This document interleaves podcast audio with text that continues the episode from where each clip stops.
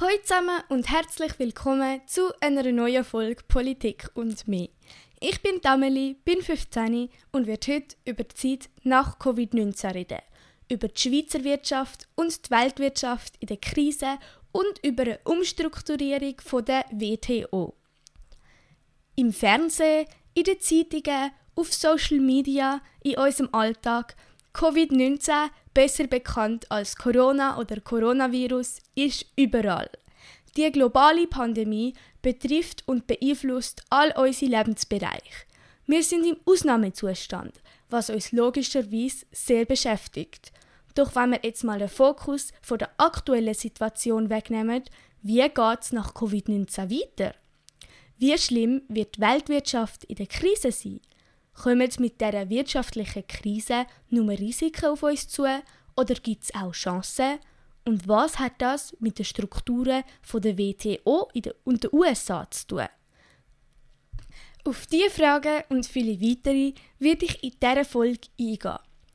Nochmal ganz herzlich willkommen zu dieser neuen Folge. Schön, dass ihr eingeschaltet habt.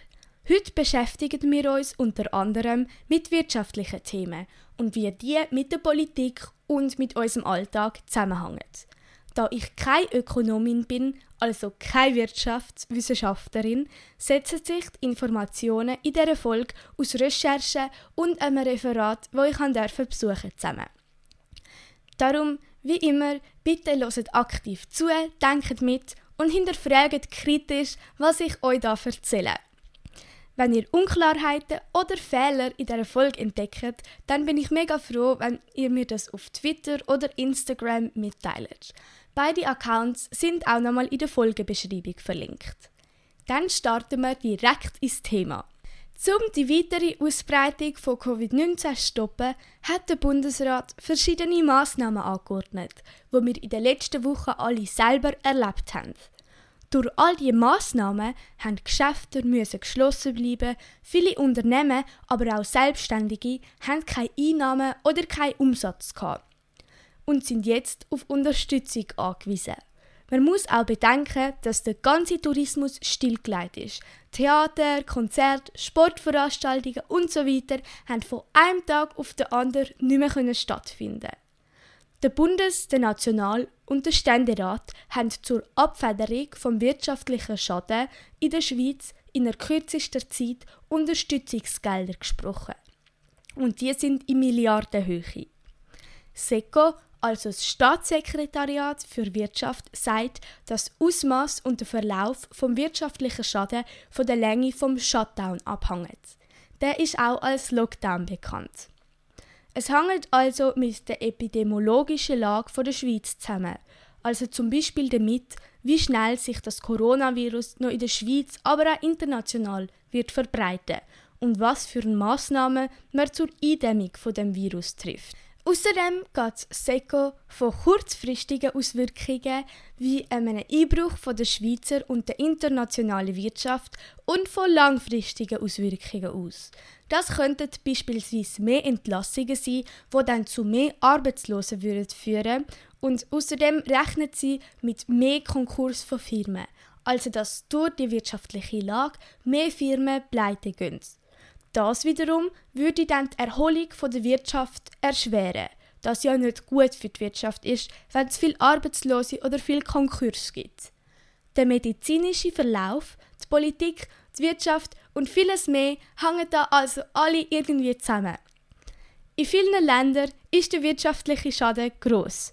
Ökonomen, also WirtschaftswissenschaftlerInnen, gehen davon aus, dass es die schlimmste Weltwirtschaftskrise seit langer Zeit wird geben. Einige denken sogar, dass es seit vor dem Zweiten Weltkrieg, also vor ca. 100 Jahren, keine Wirtschaftskrise mehr gegeben hat, die derart krass war. Es wird also mit großer Wahrscheinlichkeit mehr Arbeitslose geben und auch die Armut international wird voraussichtlich steigen. Teilweise ist das sogar schon passiert. Selbst wenn man sich jetzt nicht mit Wirtschaft auseinandersetzt, ist man doch in vielen Lebensbereichen davon betroffen. Aber wie geht es jetzt weiter? Da gibt es verschiedene Szenarien und die Meinungen gehen weit auseinander. Ich habe zwei Szenarien in einem Dokument vom SECO gefunden. Das Dokument ist vom Stand Anfang April 2020 und das bezieht sich vor allem auf die Schweizer Wirtschaft. Aber natürlich hängt die Schweizer Wirtschaft auch sehr stark mit der internationalen Wirtschaft zusammen. In diesem Dokument nennen sie die V-Rezession und die L-Rezession. Bei Interesse könnt ihr das auch gerne noch nachlesen. Ich habe darum die Seite in der Folgebeschreibung verlinkt. In Zeitungen findet man aber auch noch weitere Szenarien mit anderen Buchstaben genannt. Falls ihr euch jetzt fragt, was eine Rezession ist, das ist ein Rückgang im wirtschaftlichen Zusammenhang gemeint, wenn es also negative Auswirkungen auf die Wirtschaft gibt. Wenn wir jetzt mal von der Schweizer auf die internationale Perspektive wechseln, dann vermeldet der Internationale Währungsfonds einen Einbruch von der Konjunktur um 3%. Und sie selber sagen, das wäre nicht einmal das schlimmste Szenario. Wenn ihr euch jetzt fragt, was eine Konjunktur ist, das ist die gesamtwirtschaftliche Lage mit ihrer Entwicklungstendenz, wo man erwartet. Wenn die also einbricht, dann verschlechtert sich ihre Lage. 3% das klingt jetzt für viele von euch wahrscheinlich gar nicht so schlimm. Aber ich kann euch sagen, dass die 3% schon wesentliche Auswirkungen können haben Kurzfristig könnte das sein. Oder sind sogar. Durch die Massnahmen gegen die Ausbreitung von Covid-19 sind Produktionsstätten in gewissen Ländern stillgelegt worden. Also Firmen auf der ganzen Welt sind aber auf die Produktionen angewiesen gewesen, auch in der Schweiz, ein bekanntes Beispiel ist zum Beispiel der Lifthersteller namens Schindler. Sie hätten Produkte von der ganzen Welt gebraucht. Da die aber zum Teil nicht mehr produziert worden sind, haben die gefehlt und sie haben sie mit Notmaßnahmen mehr oder weniger erfolgreich können ersetzen. Schindler beispielsweise hat es gerade noch so geschafft, ohne größere Ausfälle. Aber andere haben die Produktion zeitweise komplett müssen stilllegen was natürlich für sie einen riesigen Schaden angerichtet hat.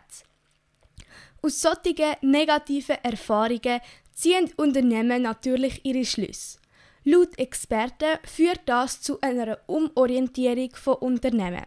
So Umorientierungen in grosser Zahl haben Auswirkungen auf die Globalisierung. Wenn ihr euch jetzt fragt, was die Globalisierung ist, das ist eine weltweite Verflechtung von der Wirtschaft, der Politik und so weiter. Man kann sich das auch ein bisschen so vorstellen, dass einfach da ganz viele verschiedene Länder mit ihrer Politik und sowieso ein alles miteinander zusammenhängen und ein Austausch stattfindet. Wir reden da jetzt in dem Moment auch von einer Deglobalisierung, die eben könnte in Zukunft stattfinden also dass das Internationale wieder zurückgeht. Laut einem Artikel im Tagesanzeiger, wo ich verlinkt habe, könnte es vereinzelt zu einem höheren Preis für ein Endprodukt führen. Also das Endprodukt ist als Beispiel ein Auto, aber allgemein einfach die Produkte, wo wir im Laden kaufen können, wo ja aus verschiedenen Teilen zusammengesetzt sind. Jetzt beim Auto sind es ja der Motor, die Reifen, die Batterien und so weiter. Außerdem könnten auch gewisse Güter knapper werden. Also wie sie es vor Covid-19 sind. Das heißt, dass es vielleicht weniger davon wird geben. Man sagt aber, dass man jetzt diese Auswirkungen nicht sofort wird spüren, sondern eher mittel- bis langfristig. Der Umbau vom Einkaufverhalten wird aber wahrscheinlich sowieso nicht in allen Branchen eintreffen. In gewissen wird es überhaupt nicht möglich sein. Ich habe gelesen, dass zum Beispiel in der Pharmaindustrie mit Medikamenten so ein Umbau überhaupt nicht der Fall sind, weil da einfach sehr viel internationaler Austausch und Verkauf besteht. Die Folgen von der Deglobalisierung könnten aber trotzdem vieles verändern und zu einer Abschottung von einzelnen Ländern, Regionen oder Gebieten führen. Ich habe am Anfang dieser Folge angetönt, dass der Wirtschaftseinbruch infolge von Covid-19 vermehrt mit der Weltwirtschaftskrise vor ungefähr 100 Jahren verglichen wird. Viele gehen heute davon aus, dass die Krise in den 1930er Jahren die Grundlage für den Aufstieg vom Nationalsozialismus und für den Zweiten Weltkrieg geliefert hat. Dort ist zwar einiges komplett anders gewesen, ich meine vor 100 Jahren, aber trotzdem finde ich persönlich wichtig, dass wir aus der Geschichte lernen und uns einem solchen Risiko auch bewusst sind, wo eben besonders eine Krise bietet. Ich hatte die Chance, im Rahmen von einem Ferienprogramm an einem Referat von der Charlotte Sieber teilzunehmen. Sie ist an der Uni Luzern tätig. Neben den bereits genannten Risiken haben wir auch die Chancen besprochen, die eine wirtschaftliche Krise mit sich bringt. Zum Beispiel hat man jetzt die Möglichkeit, die Weltwirtschaft neu aufzubauen und umzustrukturieren, also Fehler im jetzigen System zu beheben. Die WTO, also die Welthandelsorganisation, hat schon vor der Covid-19-Krise in gewissen Fällen durch ihre jetzigen Strukturen keine Macht mehr gehabt. Ich fasse das jetzt kurz zusammen. Eine ausführliche Erklärung habe ich in der Folgebeschreibung verlinkt. Und zwar ist die Streitschlichtung zwischen den Parteien, also das sind meist Länder, wichtig für die WTO, also das könnte sein, wenn zum Beispiel ein Land mit einem Zoll vom anderen Land nicht einverstanden ist. Das Berufsgericht kommt dann zum Zug, wenn der Streit zwischen den Parteien weder durch Gespräch, also dass man zusammen an einem Tisch sitzt und versucht, eine Lösung zu finden, noch durch ein erstes Urteil von anderen RichterInnen hat können geschlichtet werden. Weil das Urteil eben von mindestens einer Partei, die in dem Streit involviert ist, angefechtet ist. Also, dass die nicht damit einverstanden war. Das Prüfungsgericht muss dann abschließend über den Fall entscheiden und das Urteil muss dann von allen Parteien eingehalten werden. Dazu braucht es aber mindestens drei RichterInnen. Die USA weigern sich aber schon seit längerem, neue RichterInnen zu benennen. Somit hat es im Dezember 2019 nur noch eine Richterin im Berufungsgericht übrig gehabt. Und sie alleine darf aber nicht entscheiden. Wenn also mindestens eine Partei das Urteil der RichterInnen anfechten tut, dann kommt der Fall zwar vor das Berufungsgericht, das ist aber arbeits- und entscheidungsunfähig. Weil eine Richterin alleine darf ja nicht entscheiden. Somit ist die WTO in solchen Fällen praktisch machtlos. Doch eigentlich wäre sie unter anderem für die Einhaltung der gemeinsamen Handelsregeln von allen Mitgliedern zuständig. Sie kann die Aufgabe aber nicht mehr so wahrnehmen. Darum wäre jetzt die Möglichkeit vorhanden, die WTO so umzustrukturieren, dass sie ihre Aufgaben eben wie zum Beispiel die Einhaltung der gemeinsamen Handelsregeln wieder kann wahrnehmen Was die Handelsregeln dann genau werden sein, das könnte man eben zusammen mit allen Mitgliedern der WTO neu definieren und unter Umständen könnte man andere wirtschaftliche Anreize setzen.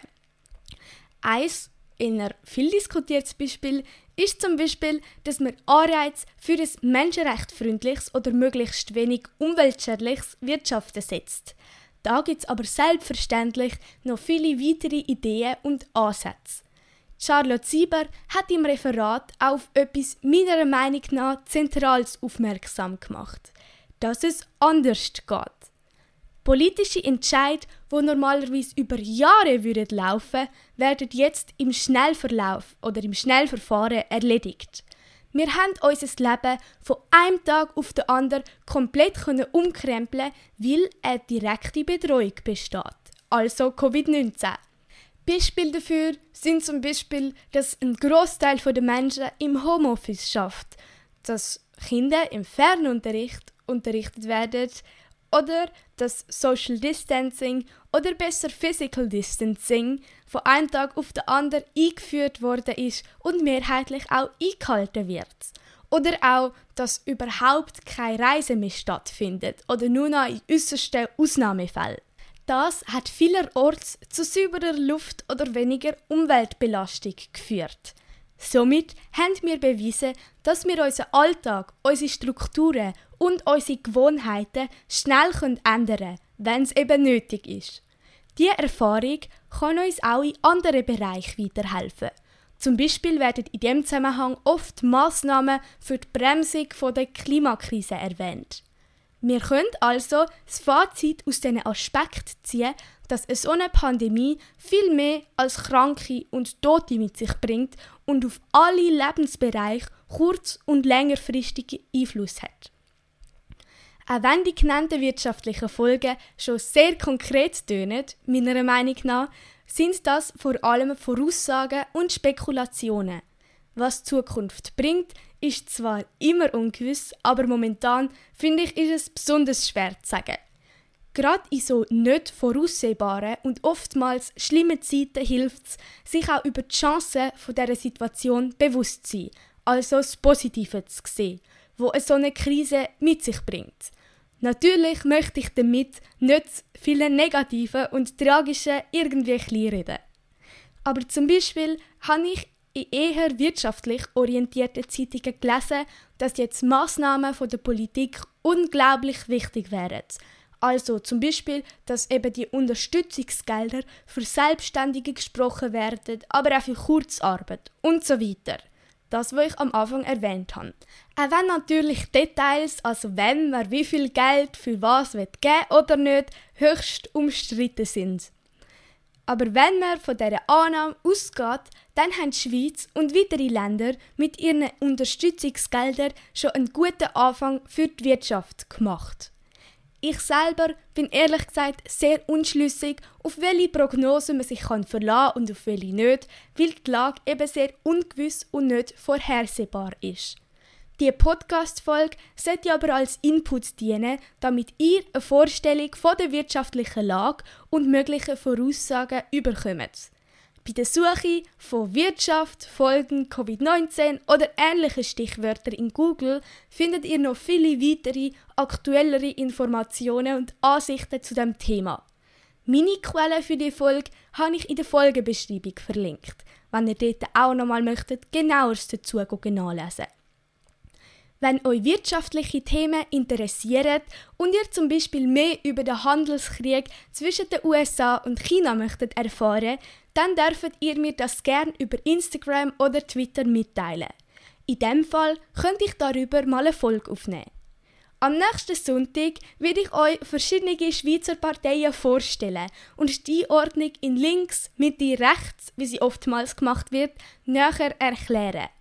Wenn euch das Thema also anspricht und ihr möchtet erfahren, was hinter so Plakat während dem Wahlkampf steckt, dann schaltet gerne bei der nächsten Folge ein. Damit ihr die nicht verpasst, empfehle ich euch, Politik und mehr auf eurer Podcast-App zu abonnieren, damit euch alle neuen Folgen automatisch angezeigt werden. Die aktuellsten Informationen und Updates findet ihr auf Instagram oder Twitter unter Politik und mehr. Auch für Anregungen, Themenvorschläge und konstruktive Kritik könnt ihr auf Social Media gerne Kontakt aufnehmen. Danke vielmals fürs Einschalten, macht's gut und bis zur nächsten Folge. Bleibt gesund, ciao zusammen.